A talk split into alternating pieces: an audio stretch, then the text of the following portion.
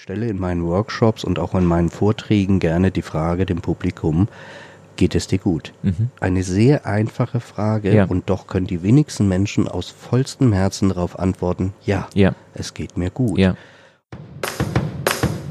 Herzlich willkommen zu einer neuen Episode deines Entscheidungsfinisher Podcasts. Hier bist du richtig, wenn du dein Powerziel erfolgreich umsetzen und deine Zukunft aktiv gestalten willst. Wir freuen uns, dass du dich gemeinsam mit uns auf diese spannende Reise begibst und wünschen dir viel Spaß, inspirierende Gedanken und hilfreiche Erkenntnisse für das Erreichen deines Powerziels. Los geht's! Wie finde ich meine Positionierung? Wofür stehe ich und welche Botschaft soll ich in die Welt tragen? Diese Fragen beschäftigen selbstständige Trainer, Coaches, Berater, Speaker und Unternehmer oftmals jahrelang. Doch dann gibt es diese Momente, die uns eine Richtung weisen, uns auffordern, ins Handeln zu kommen. Momente, in denen unser Schubsengel statt des Schutzengels mal Dienst hat und kurz bei uns vorbeischaut. Oftmals getarnt als kleiner Moment, als Samenkorn, als diskreter Wegweiser in unserem Alltag, verbunden mit der Freiheit, der uns selbst überlassenen Entscheidung, den angebotenen Weg dann eben auch zu gehen oder eben auch nicht. Was passieren kann, wenn man so einem Moment dann wirklich folgt, darüber spreche ich mit meinem heutigen Gast hier bei unserem Podcast-Partner, dem Park Hyatt Hotel in Hamburg, in der wunderbaren Executive Lounge mit Blick über die Dächer von Hamburg. Und ich wünsche dir viel, viel Spaß bei dieser Episode.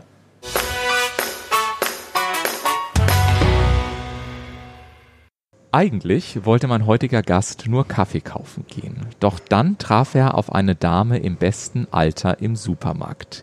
Diese Begegnung, nur ein paar Sekunden lang, war einer der bedeutsamsten Wendepunkte in seinem Leben. In den nächsten sechs Tagen erreichte er durch diesen Moment 18 Millionen Menschen weltweit und mittlerweile sind es sogar über 30 Millionen. Ein Moment, der ihn bestärkt hat, die Entscheidung zu treffen, sich voll und ganz dem Thema Menschlichkeit hinzugeben. Als Autor, Speaker, Unternehmer und Experte für Hirnforschung arbeitet er seit über 20 Jahren daran, Menschlichkeit als Erfolgsfaktor in Unternehmen, Hotellerie, in Workshops und in persönlichen Coachings als den Nummer 1 Erfolgsfaktor nutzbar zu machen. Er sagt, wenn wir aufhören, den Gesellschaftslügen mehr zu vertrauen als uns selbst, dann beginnt unser eigenes Leben. Und dann folgen uns Menschen im Business ebenso wie im Privaten. Und ich sage, toll, dass du hier bist im Park Hyatt in Hamburg, lieber Dirk Oliver Lange.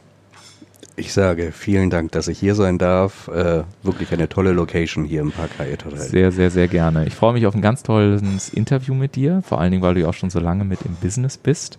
Wir haben uns ja witzigerweise bei der Veranstaltung von Martina Hautor kennengelernt, die ja genau. zuletzt im Interview war. Und äh, ja, du kamst auf mich zu und sagtest, du bist doch Ulf Zinne. Und ich fand das wirklich sehr, sehr toll und ähm, ja, fand das tatsächlich auch sehr menschlich. Ich habe das sehr selten erlebt, dass Menschen wirklich auf mich zukommen und das Gespräch suchen und so. Ähm, aber bevor wir über Menschlichkeit und auch Wertschätzung und Anerkennung sprechen, wie du es auch machst, ich habe es gerade schon gesagt, du hattest ja wirklich so einen Magic Moment, der mit einer Kaffeedose begann. Nimm uns doch mal mit in diese Situation, als du diese Dame im Supermarkt getroffen hast. In welcher Szenerie befinden wir uns? Wo sind wir? Was hören wir? Und was hat sich eigentlich genau ergeben? Ja, dieser Moment hat in dem Sinne dadurch mein Leben verändert, weil es mir selbst gespiegelt hat, wie sehr wir nach unserem Ego leben, mhm. ne, nach unserem falschen Selbst. Das Ego, das uns immer sagt, wir müssen immer mehr haben, wir müssen immer mehr ähm, uns über das im Außen identifizieren. Mhm. Und äh, die Gefahr ist einfach, wenn wir unseren Besitz im Außen verlieren, mhm. dann verlieren wir uns selbst. Mhm. Und ähm, dieser Tag war so, dass ich einfach gemerkt habe, dass ich gedacht habe, ich bin gut drauf mhm. und es wird ein toller Tag. Ja. Und wie durch einen kleinen Trigger, durch ja. einen kleinen Auslöser ja. sich meine Stimmung innerhalb von Sekunden Kunden geändert hat. Ja, was ist denn ganz genau passiert? Also ich weiß, du hattest mir gesagt, es hing mit einer Dame zusammen, die du getroffen hast und mit einer Kaffeedose. Erzähl mal kurz die Geschichte. Ich, ich mache sie mal kurz. Ähm, also wie gesagt, ich bin früh morgens aufgewacht ja. und äh, die ersten zwei bis drei Stunden des Tages ähm, sind mein Morgenritual. Die nutze ich immer für mich. Ne? Ich entscheide aber immer erst am Morgen, was ich dann gerne tue. Und eins dieser Morgenrituale ist eine gute Tasse Kaffee zu trinken. Oder sagen wir besser einen guten Becher. So, und äh, ich ging also in die Küche und wollte mir diesen Kaffee machen und nahm die besagte Dose, ja. äh, öffnete sie und sah, sie war leer. Ja.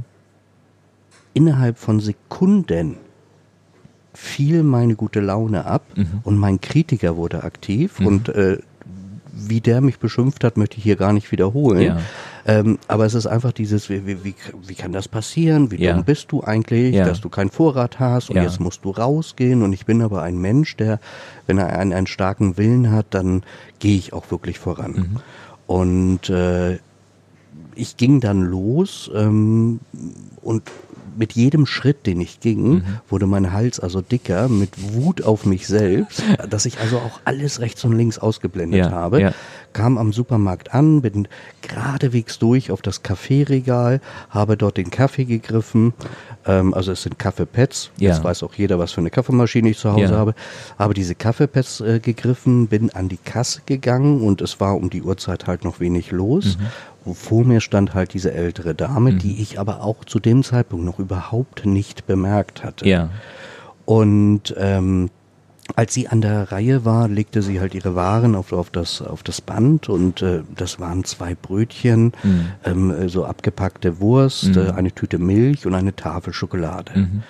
Und äh, als sie zahlen sollte, sagte die Kassiererin äh, 2,18 Euro. Mhm.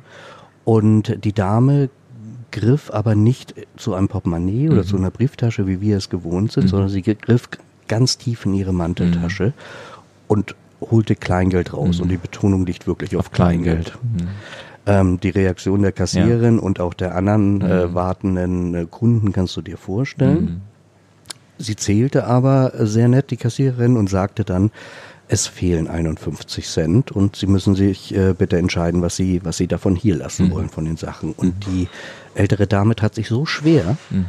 und zeigte dann auf die Schokolade und das war das war dieser Change-Moment in meinem Leben. Das war, als wenn sich der Himmel auftat und Ja. eine riesige Hand mir rechts und links eine runtergehauen Ja. hat. Ja. Ähm, ja, wa- was für ein Mensch ich eigentlich bin, Ja. dass ich glaube, dass meine Angelegenheit so wichtig auf dieser Welt ist Ja. und mir einfach gespiegelt wurde, worum es wirklich ging. Ja.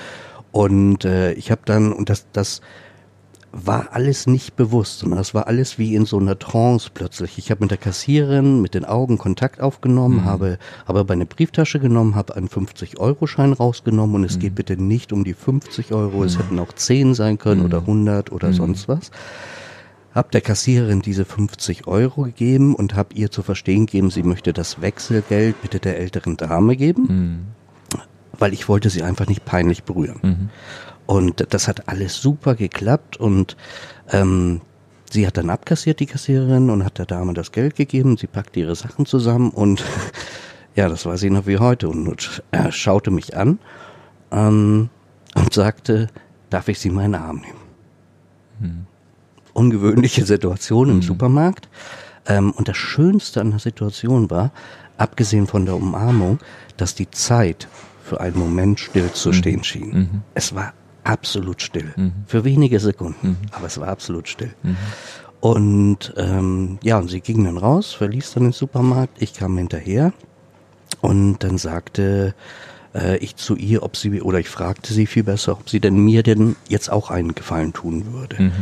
Und sie sah mich verblüfft an und sagte, wie, wie, kann ich Ihnen denn schon einen Gefallen tun? Und dann sagte ich, wenn Sie jetzt nochmal wieder reingehen in den Supermarkt und heute alles kaufen, was Sie gern kaufen möchten, dann machen Sie mir eine Freude. Und das war, das war so schön. Ich, ich drehte mich dann um, ging dann weg und kennst so Situationen, dann schaust du nochmal über die Schulter und dann sah ich sie wieder reingehen. Ja. Und genau dieser Weg, den ich eben hingegangen bin, Ja. wo ich rechts und links nichts gesehen habe, Mhm. war ein anderer Weg. Mhm. Ich habe mir plötzlich Zeit gelassen, Ja, ich ja. habe in die Schaufenster geguckt, ich habe die, die Menschen gesehen, die mir entgegengekommen sind. Mhm. Und äh, ja, bin dann wieder nach Hause gegangen, habe mir meinen Kaffee gemacht, ähm, habe mich auf die Terrasse gesetzt, weil das ein schöner Tag äh, war und äh, bin dann auf der Terrasse mit meinem Kaffee in der Hand in Tränen ausgebrochen, Ja. weil es, weil mir da erst bewusst, Bewusst wurde, wurde, ja. was da gerade passiert Ja. ist. Und das, was ich so total spannend fand, und das interessiert mich natürlich einfach auch, es ist ja tatsächlich so, dass du mit diesen 51 Cent, du hast ja sogar da ein Buch drüber geschrieben, ähm, heute im Supermarkt ein kleiner Impulsgeber für mehr Menschlichkeit. Und wenn man es auf der Rückseite sieht, dann steht er ja auch wie 51 Cent mehr als 18 Millionen Leser und Hörer berührten.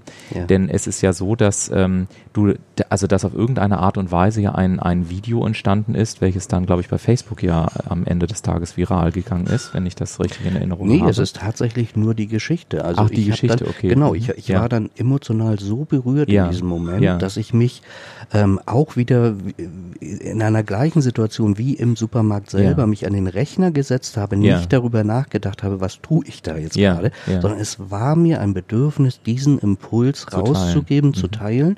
Ähm, habe das Ganze bei Facebook runtergeschrieben und äh, dann ging eine Story los, die bis heute anhält und ähm, ja, und sagt es es, heute sind es äh, schätzungsweise über 30 Millionen Menschen, wenn nicht mehr. Ja. Ähm, es kommt, es wird halt immer wieder hochgeholt Ja. und das Spannende war, dass so ähm, ich es runtergeschrieben habe und ähm, man sendet es, man Mhm. veröffentlicht Mhm. und dann passiert ja erstmal nichts. Ja, genau. Und ich hatte meine Benachrichtigung noch so eingestellt, dass ich bei jedem Kommentar ein äh, mein, Handy anfing so Ja, zu genau, genau. So und dann kamen so die die vereinzelten Vibrationen Ja, und es wurde immer schneller. ja, Und mein Smartphone vibrierte im Dauermodus. Ja. Und ich dachte, Gott, was denn jetzt passiert? ja. Und nach einer Stunde hatte ich bereits 100.000 Menschen. ja, und nach sechs Tagen ja fast 18 Millionen. Ich habe mich gefragt, wie, wie geht man mit der Situation um? Also ist fast schon humorvoll, aber ich stelle es mir auf der anderen Seite auch echt schwierig vor, wenn du sagst, hey, ich gehe mal kurz um die Ecke oder ich hole mir eine zweite Tasse Kaffee. Kann man da sein Handy noch zu, äh, kann man überhaupt noch schlafen oder hat man fast schon Panikattacken, dass man sagt, oh Gott, wenn ich es morgen wieder anmache, habe ich wieder 500.000 Nachrichten. Äh, die müssen ja in irgendeiner Form auch, also ich meine, das verändert ja das gesamte Leben von einer Sekunde auf die, auf die andere, oder? Äh, Definitiv. Das Interessante ist ja, ich hätte doch nur die Benachrichtigung abstellen müssen Ja, bei ja. Facebook. Ja, ja, genau. ähm, da, darauf bin ich nicht gekommen. Ich, ich habe damals eine, eine vertraute äh, Person angerufen und äh, habe gesagt, du, ich glaube, ich habe hier Mist gebaut. Äh, Ja. Das entgleitet mich Ja. alles. Und das ist tatsächlich eine Situation, war für mich das erste Mal, ähm, die sich auch nicht gut angefühlt hat. Ja. Weil, weil, die, weil du das Gefühl hattest, du verlierst die Kontrolle oder Komplett. weil das Leben dir auf einmal sagt, in welche Richtung du zu gehen hast oder warum? Nein, weil, ich wirklich diese Kontrolle verloren Ja, habe. ja, ja. Das hat sich selbstständig gemacht. Also die Leser haben es ähm, eigenständig in ihre Sprache übersetzt, Mhm. ins Englische, ins Türkische und haben es in ihre Länder geschickt. Und äh, konnte es richtig nachvollziehen, wie es in die Staaten geschickt wurde und sich über die Staaten ausbreitete. das heißt, du hast Antworten bekommen auf Englisch, auf Türkisch, auf, Auf alles. Arabisch, in Deutsch, in Französisch und alles. was? Ach, ich ja Wahnsinn. eine Woche da- lang gesessen mit Google Translator, um zumindest vielen Dank zu sagen. Wahnsinn. Aber das war es mir wert. Also Ja. es waren über 5000 Nachrichten, alle konnte ich auch nicht beantworten. ja, die dann zusätzlich noch kamen, neben den 18 Millionen, die signalisiert haben, ich habe es mir angeguckt und so weiter. Persönliche und so weiter. Nachrichten. Persönliche Nachrichten, Persönliche 5000 in einer. Woche. Ja, ganz Alter genau. Schwede. Ja. Und äh, es wurde ja damals über 125.000 Mal geteilt. Ja. Und äh, sowas liebt Facebook Ja, natürlich. ja. Das heißt, Facebook am Mhm. 4. September Ja. immer wieder hoch. Ja. Ähm, und es kommen immer wieder nochmal zwei, drei, vier Millionen dazu. ja, Ähm, für mich aber wirklich einfach halt auch dieser, dieser Moment, wo ich gesagt habe, ähm, das ist meine Ausrichtung, darum geht es, ähm, Menschen zu berühren. Ja. Ne? Und was ich bei dir so spannend fand, und deswegen habe ich dich auch eingeladen hier als, als Gast im Entscheidungsfinisher-Podcast, dass du für mich eben zu den Menschen gehörst, die gesagt haben, dieser eine Moment, der reicht mir, der reicht mir. Ähm, und ich baue alles darauf auf, weil ich gestehe ganz offen und freimütig ein, ich habe früher immer so nach dem großen Feuerwerk gesucht, also getreu dem Motto, ja, ich habe mal ein Signal vom Leben bekommen, in die Richtung ist es. Oder ich habe einmal gemerkt, das bringt mich in die Freude, da, den Weg könnte ich ja mal gehen. Und dann habe ich aber auch lange, äh, gerade als ich noch, noch viel, viel jünger war, immer wieder gesagt, naja, also wenn vielleicht so zwei, drei Hinweise mehr kommen, dann könnte ich ja mal. Mhm. Und wirklich bei dir in dem Falle zu sagen, nee, das hat mich so berührt und das hat mich, hat mich so in, in die Neugierde, ins Erstaunen, in die Faszination, in die Dankbarkeit und alles Mögliche versetzt, dass ich einfach mit diesem Impuls folge und einfach darauf vertraue, ich mache das jetzt einfach mal, genauso wie du gesagt hast. Ich habe noch nicht mal gewusst, rational, was ich da tue. Ich hatte einfach das Bedürfnis, es zu tun. Ja. Und, ähm, und dann so eine Reaktion zu haben, und du hast ja letztendlich daraufhin auch dein gesamtes Business rund um das Thema Menschlichkeit aufgebaut. Du hast da Genau. in der Akademie, du bist als Speaker unterwegs. Wenn wir jetzt auch weiter reingehen in das Thema Menschlichkeit, sag mir doch mal am Anfang, was ist denn Menschlichkeit für dich? Wie ist deine Definition? Ich meine, das ist ein Thema, was Heraklit bei den alten Griechen schon hatte, was dann diverse Philosophen schon hatten, Neurobiologen sich angeschaut ja. haben. Das ist ja ein Thema, was schon die Menschheitsgeschichte bewegt hat. Was ist denn deine Definition? Also Menschlichkeit bedeutet für mich, dass wir wieder äh, zurückkehren zu dem Ursprung unseres Seins, mhm. also unser, unser wirklicher Lebensexistenz. Mhm. Denn äh, wir Menschen haben uns unser Leben so unglaublich kompliziert gemacht. Mhm. Durch die Sprache, durch unser Denken, durch unser Handeln. Mhm. Und das ist einfach genau mein, mein Wirkungskreis zu sagen, mach dein Leben wieder einfach, mhm. vereinfache wieder dein Leben. Mhm. Ähm, und da gehören dann auch einfach solche Situationen dazu, dass ich dich auf der Veranstaltung angesprochen habe. Genau. Denn warum soll ich dich nicht ansprechen? Ja, ja. Ne? Ich, ich habe dein Bild gesehen, ich, ich mhm. fand deinen Podcast unglaublich interessant. Genau. Und wir sind doch alles nur Menschen. Ja, also genau. warum soll ich dich nicht ansprechen? Mhm. Ich habe im, im im, Vorfeld des Podcasts überlegt, ähm, müssen wir eigentlich wirklich über Menschlichkeit sprechen, weil es so, so, ich sage es mal bewusst provokativ, so schon von ab, fast schon absurd, ähm, ich sag mal, gar nicht notwendig klingt. Und witzigerweise habe ich vorgestern äh, bei in einer Fernsehsendung gesehen, äh, Stefan Effenberg, der sich äh, bei einer Trainerentlassung äh, bei einem Fußballverein darüber äußerte, weil, weil der Trainer eben sagte, es ist niemand vom Vorstand da gewesen. Und da sagte Effenberg, ähm, da, was ihn einfach so ran so stört, es ist doch mal wieder ein Beleg dafür, dass es am Ende des Tages gar keine Menschlichkeit gibt. Und das Interessante ist, dass bei YouTube dieses Video, was jetzt gerade mal seit 48 Stunden online ist, jetzt schon, ich weiß nicht, 250.000 Mal oder so äh, eben auch geschaut wurde. Und habe mich dann gefragt, okay, anscheinend müssen wir doch über Menschlichkeit sprechen. Ähm, gibt es irgendwie so ein Referenzerlebnis von dir, auch so aus der letzten Zeit deiner Arbeit, wo du sagst, das hat mir auch nochmal ganz klar signalisiert, dass es wirklich, wirklich notwendig ist, auch über so ein Thema zu sprechen und das auch in Unternehmen und bei jeder Art der Gelegenheit? Ähm, ehrlich gesagt begegnet mir das täglich, mhm. dass wir über Menschlichkeit sprechen dürfen, ja. müssen, sollten und sie auch leben sollten. Ja. Weil ich ein, ein Mensch bin, der gelernt hat, sehr auf seine Intuition zu achten mhm. und so gehe ich auch durchs Leben. Mhm. Und diese kleinen Wunder, die passieren uns jeden Tag. Mhm. Und, äh, und, und wenn es nur ein, ein älterer Mensch ist, mhm. äh, dem man in den Bus oder aus dem Bus helfen kann. Mhm. So, und Menschlichkeit ist eine Selbstverständlichkeit und ist es halt eben doch Auch nicht. nicht. Hm. Hast du eine Erklärung dafür aus deiner Erfahrung, warum es eben keine Selbstverständlichkeit ist? Also auch du bist ja selber Hirnforscher in Anführungszeichen, also beschäftigst dich damit sehr lange. Und ähm, ich ist auch so eines meiner Lieblingsthemen, auch so das ganze Thema Neurowissenschaft, Neurobiologie. Mhm. Wenn man sich jetzt mal anschaut, wie unser Körper beispielsweise funktioniert, also aus aktuellen Erkenntnissen in der Neurobiologie, dann wissen wir ja, dass wir eigentlich per se auf Konsens ausgerichtet sind, auf gegenseitige Hilfe aus neurobiologischer Sicht, mhm. weil ansonsten, ne, unser Körper ist ja permanent dabei, sich gegenseitig zu supporten, damit wir letztendlich schlichtweg überleben. Mhm. Also frage ich mich, wenn es uns doch eigentlich schon im wahrsten Sinne des Wortes so plausibel sein müsste, warum, Frage an dich, was ist deine Erklärung dafür, dass es dann doch nicht so selbstverständlich ist? Tja, manchmal erkennen wir das Einfache nicht, äh, dass es wirklich gut tun würde. Mhm. Ähm, aber ich kann das nachvollziehen. Ich, ich stelle in meinen Workshops und auch in meinen Vorträgen gerne die Frage dem Publikum, geht es dir gut? Mhm. Eine sehr einfache Frage ja. und doch können die wenigsten Menschen aus vollstem Herzen darauf antworten, ja, ja. es geht mir gut. Ja.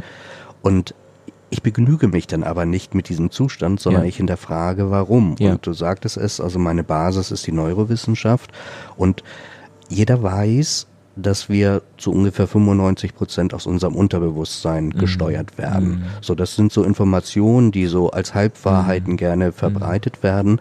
Aber dann frage ich immer mal, was heißt denn das genau? Ja. Was bedeutet das denn für dich, dass ja. du zu 95 Prozent aus deinem Unterbewusstsein gesteuert wirst? Ja. Und dann kriegen wir doch erst die Antworten. Mhm. Nämlich, das sind letztendlich die Gedanken, die mhm. unbewussten Gedanken unseres Verstandes. Mhm. Und jetzt schauen wir uns mal an, welche Quellen zieht denn unser Verstand zu Rate, mhm. um diese Gedanken zu erzeugen. Mhm. Das ist auf der einen Seite die Vergangenheit mhm. und das ist auf der anderen Seite die Zukunft. Beides Theoriemuster. Ja, die Vergangenheit können wir nicht mehr verändern, genau. die Zukunft können wir nicht bestimmen. Ja. Aber genau so leben die Menschen. Ja. Und ähm, immer mehr Menschen lernen im sogenannten Bewusstsein oder auch höheren Bewusstsein zu leben. Und mhm. das heißt nichts anderes. Es ist nicht, nicht hoch esoterisch mhm. oder nicht hoch spirituell, mhm. sondern es heißt letztendlich im Jetzt zu mhm. leben. Aber erlaub mir mal an der Frage, die, also die Nachfrage. Ich habe ja bereit mich auf jedes Podcast-Interview schon einigermaßen gewissenhaft vor, sage ich mal. Dementsprechend bin ich auch in deinem Leben eingestiegen, habe äh, Internetrecherche betrieben und so weiter. Habe herausgefunden, dass du ja auch ähm, diverse Unternehmen auch hattest und äh, ja auch teilweise bei einem Unternehmen, was ich gefunden habe, mit einem Geschäftspartner zusammen warst ähm, der dann nicht unbedingt so im Sinne des Unternehmens zu agieren haben scheint und du einfach gezwungen warst, das Unternehmen, sagen wir es mal etwas salopp, an die Wand äh, zu fahren, weil dir einfach nichts mehr übrig blieb. So. Genau. Ähm, Jetzt habe ich mich gefragt, du sagst ja Vergangenheit und Zukunft. Ich verstehe das auch, dass es alles theoretische Modelle sind, aber ich könnte mir vorstellen, dass es jetzt da draußen Menschen gibt, die sagen, naja, aber trotzdem sammle ich ja Erfahrungswerte. Ich vertraue Menschen, ich, ich zeige mich menschlich, ich helfe denen und so weiter und dann werde ich aufs übelst enttäuscht oder ich werde belogen und wie auch immer. Und das muss ja teilweise noch nicht mein Business sein, das kann ja auch privat sein. Mhm. Also wie antwortet der Coach Dirk Oliver ähm, auf eine Person, die zu dir kommt und sagt, du, wie, wie soll ich dann bitte Menschlichkeit leben? Das ist ja ein nettes Konstrukt, was du forderst oder was du unterstützen möchtest oder was du mir anrätst. Aber wenn wir all diese Erfahrungen machen, wenn wir uns umgucken und uns umschauen, was alles passiert, wie sollen wir uns dann selber vertrauen und an Konzepten wie Menschlichkeit auch noch festhalten können und wollen? Was, mhm. was, was antwortest du so jemandem? Äh, das Konzept ist recht einfach mhm. und das nennt sich Dankbarkeit. Mhm. Wenn ich lerne, in Dankbarkeit zu leben, und zwar in jeder Situation, dann hören unsere Bewertung, unsere Verurteilung, unser, unsere Beurteilung auf. Ja. Denn alles, was in unserem Leben passiert, egal in welchem Bereich, ist immer neutral. Mm. Es kommt darauf an, was wir Menschen daraus machen. Mm. Und genauso ist es mit der Vergangenheit. Mm. Ne? Du hattest äh, die, die äh, Firmenpleite in dem Sinne angesprochen. Ähm, ist auch so ein typisches deutsches Manko. Mm. In Amerika heißt es, wenn du nicht mindestens zwei Absolut. Firmen an die Wand gefahren Absolut. hast, dann unterhalte ich mich Richtig. gar nicht mit Absolut, dir. Ja. Ähm, ein ganz wichtiger Punkt, wo wir umdenken dürfen ja, in Deutschland. Definitiv. So, aber deswegen brauche ich doch da nicht hinterherjammern, sondern mhm. ich bin aus vollstem Herzen dankbar, dass mir das damals passiert ist, ja. denn ich habe wahnsinnig viel gelernt ja. im Umgang mit Menschen, im Umgang mit mir selbst. Und für mich zählt ähm, halt wirklich immer das Jetzt, dass mhm. wir jetzt hier sitzen, dass mhm. wir uns die Lebenszeit nehmen, mhm. miteinander zu sprechen. Das ist das Wichtige. Mhm. Und die Menschen sind so getrieben. Ja. Die sind so getrieben mhm. und, und da gilt es einfach mal, stehen zu bleiben, mhm. mal zu atmen. Mhm. Ne, gerne auch mal die Augen schließen. Das kann mhm. ich auch an der Bushaltestelle machen, ja. wenn mir gerade der Bus weggefahren ist. Ja. Ne, wunderbar, paar Minuten durchatmen. Ja. Ja. Das funktioniert. Wenn einer von euch jetzt da draußen vielleicht denkt, naja gut, Augen schließen, soll das jetzt wirklich was bringen? Nur mal der kleine Hinweis. Ähm, ich kann euch da gerne auch nochmal eine, eine, ähm, einen Link in die Shownotes mit reinschreiben. Ähm, Augen schließen sorgt beispielsweise dafür, dass die Hirnwellen sich senken, in einen anderen Frequenzbereich gehen und ähm, wir dementsprechend tatsächlich auch in, in, ein, in eine, ich sag mal, kreative, auch in eine ruhigere Phase geraten. Also auch äh, daran merkt man im Übrigen, Dirk Oliver, jetzt wieder zurück zu dir, dass das eben nicht irgendwelche so, so Salopp-Tipps sind, sondern dass das natürlich auch alles wissenschaftlich fundiert ist Richtig. und sagen, es muss eben am Ende des Tages auch nicht so einfach sein. Wenn wir mal dabei gerade bleiben, also zum Beispiel Augen schließen, mal durchatmen, auf den Atem fokussieren, gibt es so eine Art Top-10-Liste oder vielleicht eine Top-5-Liste von Dirk Olivers lange ähm, Special Secret Secrets, die, die du sagst, okay, äh, um eben in diesen Dankbarkeitsmodus reinzukommen, um diese Menschlichkeit auch zu leben, um mehr mit mir zu sein, auch im Alltag, auch wenn ich mich vielleicht ärgere. Das sind Dinge, die einfach immer funktionieren, die wissenschaftlich fundiert sind und die jeder sofort zünden kann. Äh, ja, die gibt es sicherlich. Mhm. Das Interessante ist, die kennt auch jeder. Ja. Aber die wenigsten nutzen mhm. sie oder wenden sie an. Mhm. Das erste ist, sich für Dankbarkeit erstmal zu entscheiden, ja. bedeutet, sich Zeit zu nehmen. Ja. Ne? Und das hapert schon bei den meisten mhm. Menschen. Das zweite ist dann tatsächlich auf die Atmung zu achten. Mhm. Dann sich anzuschauen, worüber denke ich denn jetzt gerade nach? Mhm. Was beschäftigt mich jetzt gerade? Mhm. Dann darauf zu achten, diese Situation wirklich so anzunehmen, wie sie ist, mhm. ohne Bewertung. Und dadurch passiert dann der fünfte Punkt, mhm. dass wir die Situation loslassen. Mhm. Dass wir eine Leichtigkeit verspüren, dass wir im Gehirn spüren, ähm, dass, dass mehr Klarheit mhm. plötzlich eintritt. Mhm. Und wenn man das Ganze vielleicht noch mit, mit einer Bewegung verbindet, mhm. dass man, dass man sagt, äh, ich, ich äh, gehe jetzt mal an einen Kraftort, mhm. wo ich eine Bank habe, wo ich mich sehr wohl fühle und das Ganze miteinander verbindet. Das ähm, führt dann quasi genau zu dieser Dankbarkeit, die wir uns wünschen. Mhm. lass uns dann bitte noch mal ein bisschen tiefer gehen. Also ähm, viele unserer Podcast-Hörer sind ja tatsächlich auch in der Wirtschaft unterwegs. So. Ja. Und ich glaube, dass man so auf den ersten Blick sagt, ja, ich verstehe das alles und ich kann mir das auch gut vorstellen irgendwie, aber ähm, und jetzt sagen wir mal so, du ähm, bist ja, glaube ich, soweit ich das recherchieren konnte, in einem sehr, sehr coolen Netzwerk organisiert. Also du ziehst ja auch deine Leute zusammen, wenn ihr dann Aufträge habt und so weiter, damit am Ende eben auch ein starkes Ergebnis rauskommt. Genau. Jetzt ist es aber so, dass ja zum Beispiel Führungskräfte da draußen sind, Geschäftsführer, Vorstände und wie auch immer, die diesen Podcast hören und sagen, äh, lieber Herr Lange, ich habe hier 100 Leute, ich habe 500 Leute, ich habe 15.000 Leute, wie viel auch immer ähm, wie soll ich denn das bitte schon in meinen Alltag integrieren? Also wenn jetzt so eine Führungskraft zu dir kommt und die sagt, Herr Lange, das Thema Menschlichkeit ist mir wichtig, ich bin werteorientierter Mensch, ich möchte gerne das in meinem Unternehmen, fangen wir mal klein an, mit 50 Mitarbeitern leben und wir haben daraus ein Projekt gemacht und das hat drei Monate Laufzeit. So, was würdest du jetzt konkret in welchem Monat machen und warum, damit am Ende tatsächlich ähm, überhaupt auch diese Möglichkeiten bestehen, dass ich zu dieser Bank gehe, dass ich mal Zeit für mich habe und so weiter. Mhm. Wie ist so ein Ablauf? Teil das mal gerne mit uns. Wie sieht das konkret aus?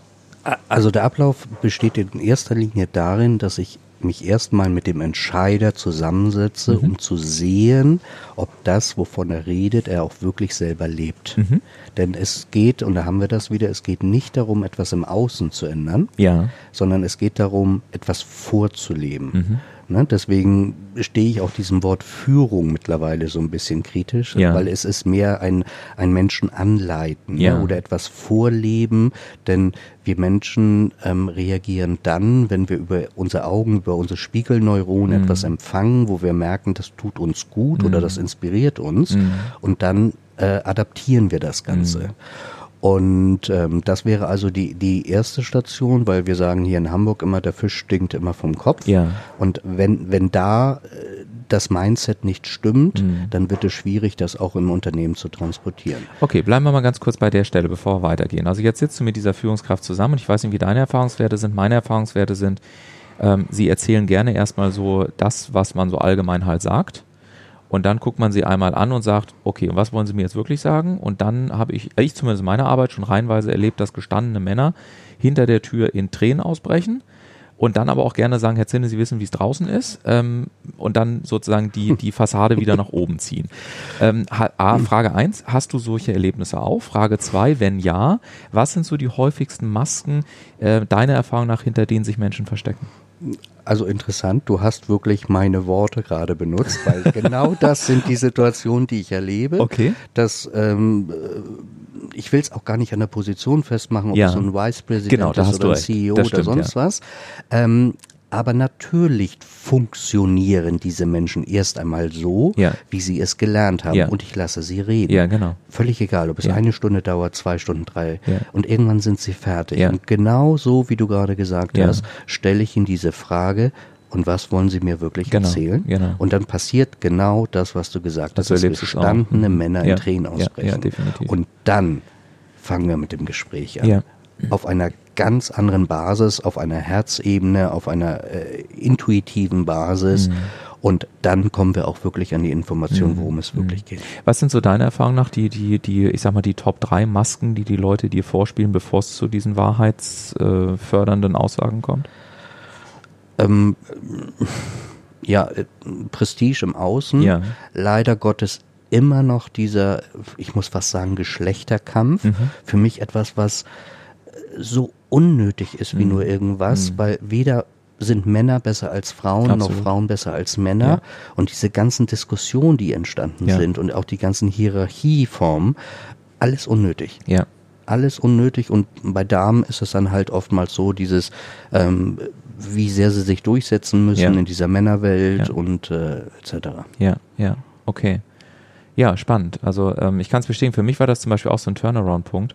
Ähm, daraus ist damals tatsächlich meine Arbeit entstanden, dass ich gesagt habe, wir müssen gucken, dass wir die individuelle Persönlichkeit eines Menschen zusammenbekommen, in Einklang mit dem Impact, den wir für Kunden liefern. Daraus ist diese Idee von Human Sales Excellence entstanden.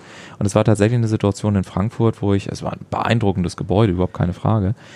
Aber in der Kurzfassung saß mir halt auch ein Vertriebsleiter gegenüber und wir haben uns angefangen zu unterhalten und irgendwann fing er eben auch an zu weinen. Und ich sag, und ich war echt berührt. Ich wusste in der Sekunde auch, da- dass jetzt wirklich Wahrheit an die, an das Tageslicht Ja. kommt. Und er sagte, wissen Sie jetzt, Sinne, was ich so absurd finde, ist, dass wir ja, mein, mein Sohn hat Geburtstag und ich habe mich so von meinem eigenen Sohn entfremdet, weil ich mich nur noch um irgendwelche Sachen im Außen kümmere, dass ich noch nicht mal mehr weiß, was sich mein Sohn zum Geburtstag wünscht. Und ich habe erschrocken dabei festgestellt, dass ich ihm Geld geschenkt habe, weil ich einfach noch nicht mal mehr weiß, was mein eigenes Kind sich zum Geburtstag wünscht. Ja. Und in dem Moment wusste ich, wir müssen über Vertrieb neu nachdenken und wir müssen die Entscheidung treffen, wie wir auf Vertrieb leben wollen. Und und daraus ist diese gesamte Arbeit entstanden. Und insofern bin ich auch immer sehr dankbar für diese Situation, die du damit mit Menschen erlebst, gerade wenn dann über Wahrheit gesprochen mhm.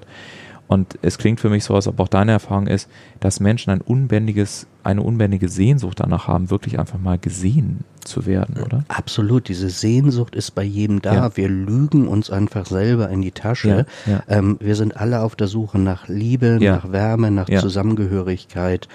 Ähm, die Welt, in der wir leben, die haben wir uns selber gemacht. Ja. Und, du hast mir gerade jetzt so eine schöne Steilvorlage gegeben, um einfach mal zu zeigen, was passiert, wenn wir die Menschen berühren. Mhm. Denn ich war auf einer, auf einer Veranstaltung, ich bin sehr viel auf Veranstaltungen mhm. und habe dort mit einem Geschäftsführer eines mittelständischen Unternehmens gesprochen und er sagte, ähm, Herr Lange, das war ein sehr nettes Gespräch, ich möchte mich aber jetzt verabschieden. Mhm weil, das muss ich kurz nachdenken, ich glaube, es war die Tochter, weil ich meiner Tochter versprochen habe, sie heute ins Bett zu bringen. Mhm.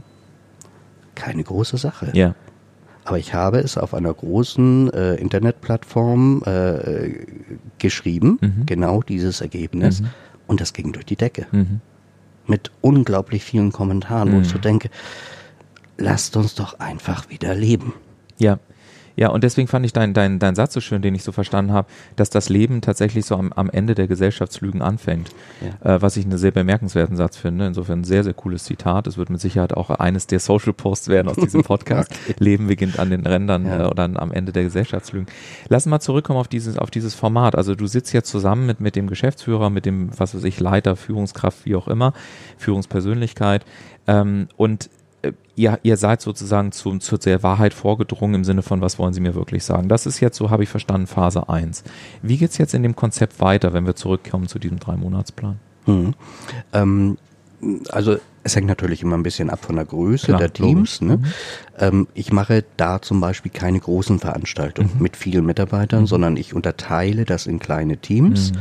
Und ähm, eine der ersten Aktivitäten ist, dass ich äh, überprüfe in einem Workshop, mhm. wie gut kennen sich denn die Kollegen ja, überhaupt? witzig, ja. Ja, also witzig deswegen, weil ich es auch mache, witzigerweise. Ja. Und ich bin, erzähl mal von deiner Erfahrung, ich bin teilweise erschüttert. Ja, und ich, ich habe da, äh, denke ich, ein sehr interessantes Tool. Ähm, also auf der einen Seite liebe ich Vorstellungsrunden. Ja. Auf der anderen Seite ist es das langweiligste, was es überhaupt gibt. So, und ich habe mir die Frage gestellt, wie kann ich das Ganze so konzipieren, weil es für mich wichtig ist, ja. aber nicht langweilig machen. Ja. So. Und bei mir ist es dann so, dass es meistens eine, eine Gruppe von 10, maximal 15 Mitarbeiter ist. Mhm. Und äh, dann habe ich so ein kleines Säckle, mhm. da, da sind kleine Zettelchen drin mit den Namen und jeder zieht verdeckt einen Namen mhm. von einem der Kollegen. Mhm. Und dann gilt es in der Runde, den Kollegen, der dort auf dem Zettel steht, zu beschreiben, mhm. aber man darf nicht sagen, ob männlich oder weiblich, man mhm. darf den Namen nicht nennen, mhm. man darf die Position nicht nennen, mhm. sondern man darf nur sagen, dieser Mensch ist. Mhm. Ne? Oder wenn man sagt, dieser Kollege, dann muss man immer sagen, dieser Kollege oder diese Kollegin. Mhm. Eine unglaubliche Wirkung dieser Vorstellungsrunde, weil da sind schon so viele Aha-Effekte, ja. dass ich jedes Mal höre, das wusste ich ja gar nicht. Absolut. So, und, und das ist so der Einstieg, ja. um einfach für mich natürlich auch zu sehen in dem Moment, wie gut kennen die Kollegen sich. Mhm. Wirklich. Mhm. Mhm. Nicht oberflächlich. Okay. Und dann? Und dann ähm, implementieren wir neue Verhaltensformen. Also der nächste Schritt ist dann das Thema Kommunikation. Mhm. Ein ganz wichtiges Thema, denn mhm. die meisten Probleme in Unternehmen entstehen in der Kommunikation. Ja. Ja aber sie entstehen dadurch, weil die Mitarbeiter zu wenig über Kommunikation wissen, mhm. zu wenig wissen, wie wir Informationen aufnehmen mhm. und wie wir damit umgehen. Mhm. Einfache Frage, ich sage jetzt zu dir, ich sehe einen Baum. Mhm, klar. Und du sollst mir jetzt bitte beschreiben, wie ist ja. denn dieser Baum? Ja. Und ich verspreche dir, dieser Baum wird ganz anders aussehen, mhm. als wie ich ihn sehe. Ja. Und das sind dann so Übungen, die wir machen, um mhm. zu sehen, reden wir denn die gleiche Sprache? Ne? Darüber, dann gibt es noch jede Menge andere Tools. Also ich, ich nenne es das Glaskugelsyndrom, mhm. dass ich die Mitab den Mitarbeitern oder den Teilnehmern in dem Sinne erkläre, dass alle Menschen um uns herum mhm. nicht sehen und nicht wissen können, was wir denken. Genau. Sondern es ist unsere Eigenverantwortung genau. zu sagen, was gerade Sache ist. Mhm. Ne, wenn ich mit Mundwinkel nach oben morgens ins Büro gehe und da mm. durchrausche mm. und rechts und links die Gespräche losgehen, oh, der Herr Müller, der hat schon wieder schlechte Laune, das wird ja wieder ganz schrecklich. Mm. Ähm, wenn er aber die Initiative oder die Eigenverantwortung ergreift und mm. sagt, liebe Leute, was weiß ich, hab eine schlechte Nacht gehabt mhm. oder es ist das und das passiert, mhm. gebt mir bitte eine Stunde, dann bin ich für euch da. Mhm. Wie gehst du mit, mit, mit der Frage um, ähm, lässt sich das in Erfolg messen? Weil ich meine, es gibt mit Sicherheit Leute auch, äh, zumindest habe ich sie reihenweise kennengelernt, ähm, die auch immer ja natürlich bei der Frage sind, okay, wissen Sie, das sind nette Spielchen und so, aber äh, das kostet alles Geld, das muss auch was bringen. Also hast du für dich einen Weg oder wie hast du einen Weg für dich gefunden, Menschlichkeit und zum Beispiel auch Kommunikation auch in, in Zahlen ähm, übersetzen zu können, weil am Ende des Tages geht es in Firmen, in, in Firmen ja logischerweise auch darum, dass Umsatz generiert wird, weil Rechnungen bezahlt werden müssen. Und es hat ja auch alles letztendlich einen Zweck, der ja auch auf die wirtschaftliche äh, Kraft eines Unternehmens einzahlen muss. Selbstverständlich. Es, es steht natürlich immer alles in, in einem wirtschaftlichen Zusammenhang mhm. und dennoch können wir es erst im Nachhinein bemessen. Mhm. Ne? Denn Umsatzsteigerungen sind nach diesen Maßnahmen mhm. stattgefunden, mhm. in dem ein, ein Team zusammengewachsen ist, mhm. in dem die Kommunikation sich verbessert hat und erst dann ändert sich im Außen mhm. etwas. Natürlich wollen wir gerne im Vorwege wissen, was tun sie da und da und mhm. wie viel Prozent wird dadurch der mhm. Umsatz steigen oder dergleichen. Ähm, da sage ich dann immer, haben Sie eine Beziehung? Sind Sie verheiratet? Mhm. Und als Sie Ihre Frau kennengelernt haben, wussten Sie schon, um was für eine mhm. Umsatzsteigerung es sich handelt? Mhm. Das ist ein einfaches Beispiel, aber genau darum geht es. Ja, und ich denke halt auch, ne, wenn man jetzt zum Beispiel über Menschlichkeit nachdenkt, auch so im, ich fand eines, äh, kann ich auch als Frage zurückgeben, ich fand das ganz cool, dass ich das gehört habe. Führe nach dem Auer-Prinzip habe ich das mal hier in meinen Vorbereitungsunterlagen genannt. Ähm, dachte ich auch ein großartiger Buchtitel zum Beispiel. Äh, wir müssen mehr führen nach dem Auer-Prinzip. Ich denke mal, das wäre auch ein, ein super Post. Ähm, aber du meinst damit nicht Auer wie Schmerz, sondern was meinst du denn mit Auer? Ähm, jetzt darf ich gerade mal überlegen, wo du das rausgenommen Ich habe es in einem Podcast äh, gehört in der Vorbereitung. Es ging um Anerkennung und das äh, zweite aber, glaube ich, Aufmerksamkeit, ne? wenn ich mich recht entsinne. Äh, Anerkennung und Aufmerksamkeit, ja, ja genau. genau. Ähm, äh, auch das sind wir doch mal ganz ehrlich, das mhm. sind doch alles Basics. Ja. Was wir verlernt haben, ist, den Menschen zuzuhören. Ich, ich mhm. höre, während ich jetzt hier mit dir spreche, nicht nur hin mhm. und schaue währenddessen hier in das schöne Hotel mhm. und, und meine Gedanken laufen woanders hin, mhm. sondern ich höre dir wirklich zu. Mhm. Weil dann höre ich die wesentlichen Dinge, die für uns wichtig sind. Ja. Und auch das ist eine Aufgabe, ähm, wie eine Führungskraft zu einer Führungspersönlichkeit werden ja. kann, indem ich beginne, meinen Mitarbeitern zuzuhören. Ja. Was kenne ich von meinen Mitarbeitern? Mhm. Und wenn dies eine Herausforderung ist, mhm. weil vielleicht jemand erst in eine Führungsposition gerutscht ist oder aber ähm, sich selbst auch eingesteht, ich habe da so ein kleines Empathieproblem, mhm dann liegt das in seiner Verantwortung zu sagen und dann äh, rufe ich mir jetzt mal den Herrn Zinne oder den Herrn mhm. Lange. Mhm. Ähm, das muss ja auch keiner mitkriegen. Mhm. Das kann absolut diskret laufen, ja. aber das ist immer der erste Schritt. Ja, ich finde halt auch, also ich wurde irgendwann mal gefragt, sagen Sie mal, Herr Zinne, was ist denn Ihre Definition von Führungs- oder von einer Führungskraft, Schrägstrich von einer Führungspersönlichkeit? Ich sage erstens, es ist ein vehementer Unterschied, das hast du auch gerade nochmal gesagt. Aber zweitens sage ich, Führung generell ist für mich ähm, eine Dienstleistung am Menschen. Und es bedeutet für mich, dass, dass mein Job auch als, als äh, Vorgesetzter in meiner eigenen Firma, der ist, dass ich letztendlich begreife, dass Menschen mir das Wertvollste ihres Lebens zur Verfügung stellen. Das ist nämlich ihre Lebenszeit.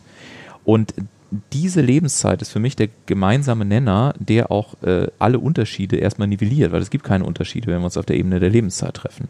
Das heißt, meine, mein Verständnis, äh, und das fahre ich äh, seit, seit vielen Jahren, ist so, dass ich sage, mein Job als Führungskraft ist es, Menschen dabei zu helfen, zur nächstbesseren Version ihres eigenen Selbst werden zu können. Korrekt. Und ihnen dabei zu helfen, dass sie einen Weg finden, wie sie ihre Träume im Leben erreichen und umsetzen können, der gleichzeitig natürlich dafür sorgt, dass auch die Ziele meines eigenen Unternehmens ähm, erreicht werden. Mhm. Aber dadurch, dass sie merken, dass es um sie geht, dass es darum geht, auch Mensch, äh, ich bekomme einen Kontakt zugeschoben, ich bekomme eine Karte auf den Tisch, ich bekomme eine Danke-Meldung bei LinkedIn auf einmal rein äh, und so weiter. Also vermeintliche Kleinigkeiten, ja bekommst du eine so dermaßen Loyalität, ein Engagement und so weiter, wo ich noch nie irgendwelche wahnsinnig komplizierten Tools gebraucht habe, ganze Abteilungen und aufwendige Konzepte, sondern wo es tatsächlich einfach ein gegenseitiges äh, Geben und Nehmen ist ja. und sich einfach auch ein ganz tolles, wie es dann neudeutsch heißt, Engagement gegenseitiger Natur dann am Ende des Tages ergibt. Schön, dass du es ansprichst, weil, weil das ist doch genau das. Wir empfinden, äh, erfinden ständig neue Buzzwords ja, genau. für alte Zustände, Genau. für natürliche Zustände Ja. und meinen, dass sich dadurch etwas ändert. Ja.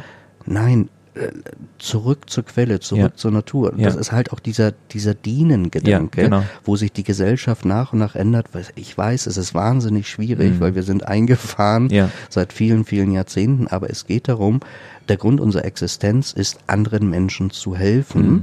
Weil ich dadurch eigenen Wohlstand erhalte. Mhm. Denn ich bekomme wahnsinnig viel zurück.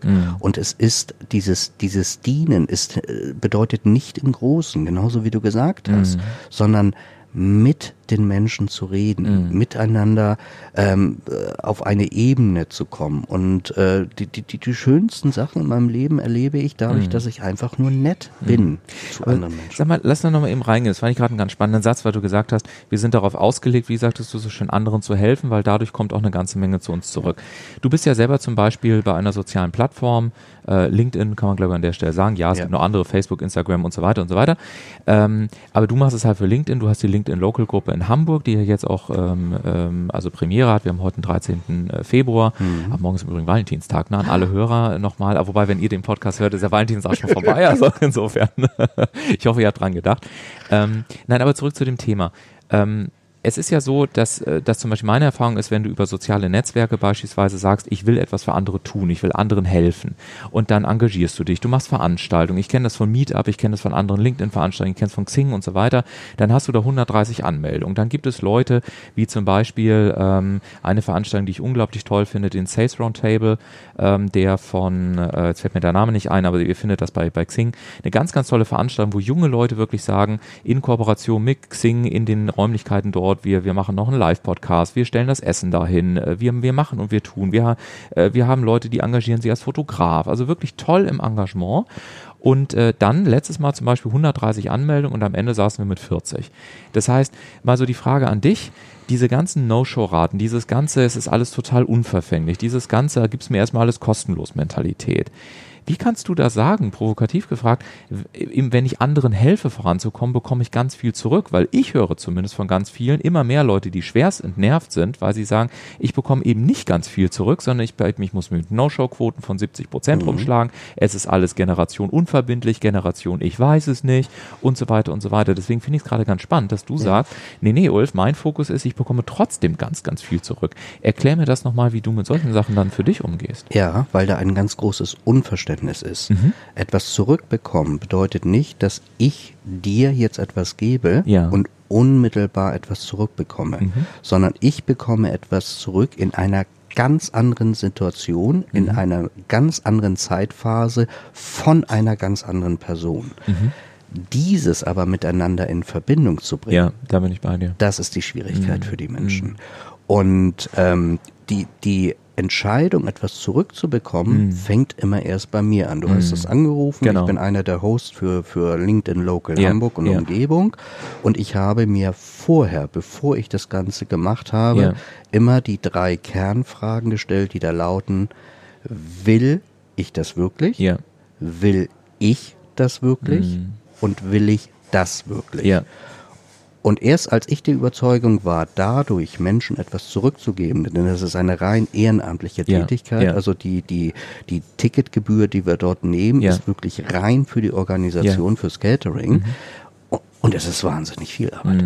Es ist wahnsinnig viel Arbeit, aber ich weiß, dass ich alleine durch diese Gespräche mit den Menschen so wahnsinnig viel zurückbekomme und ich finde einfach den, den Gedanken, die Online-Welt in die Offline-Welt zu transportieren, ist genau die richtige Richtung, Ja. weil das ist das, was ich merke. Ich suche den telefonischen Kontakt mit meinen Online-Kontakten bei LinkedIn und daraus entsteht alles, aus diesen Telefonaten, weil das sind Dinge, die sehe ich nicht im Profil, weil ich den Menschen erreiche. Ja. Und dieser Mensch erzählt mir plötzlich von seinen Träumen, Ja. von seinen Visionen. ja, und dann fügen sich die Sachen.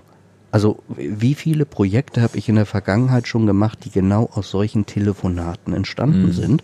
Und ich bekomme teilweise Anrufe nach, nach über zehn Jahren, mhm. wo ich mit einem Menschen zusammengesessen habe. Mhm. Damals hat es nicht gepasst. Und jetzt passt es. Mhm. Ich finde es ganz schön, was du sagst, weil es ähm, so in, in meinem Erleben ähm, und meine zweite Heimat ist in Neuseeland, so einige von euch, die den Podcast hören, die wissen das schon. Ähm, und es gibt in Neuseeland ein ganz anderes Zeitverständnis als äh, in den westlichen Ländern. Also mhm. in Deutschland ist es so, dass wir, du hast es vorhin gesagt, in Vergangenheit, Gegenwart und Zukunft denken. Das heißt, wir haben Zeit als eine Linie, die meistens von links kommt, Vergangenheit nach rechts in die Zukunft geht.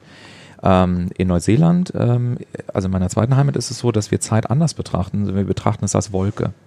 Das heißt, mhm. wir betrachten Zeit nicht als ursächliches Konzept von Ursache und sofortiger Auswirkung, sondern als jeden, gewissermaßen jedes Samenkorn, was ich in den Boden drücke, hat Auswirkungen, mhm. aber ich weiß eben noch nicht, wann es diese Auswirkungen haben wird und in welcher Form es diese Auswirkungen hat.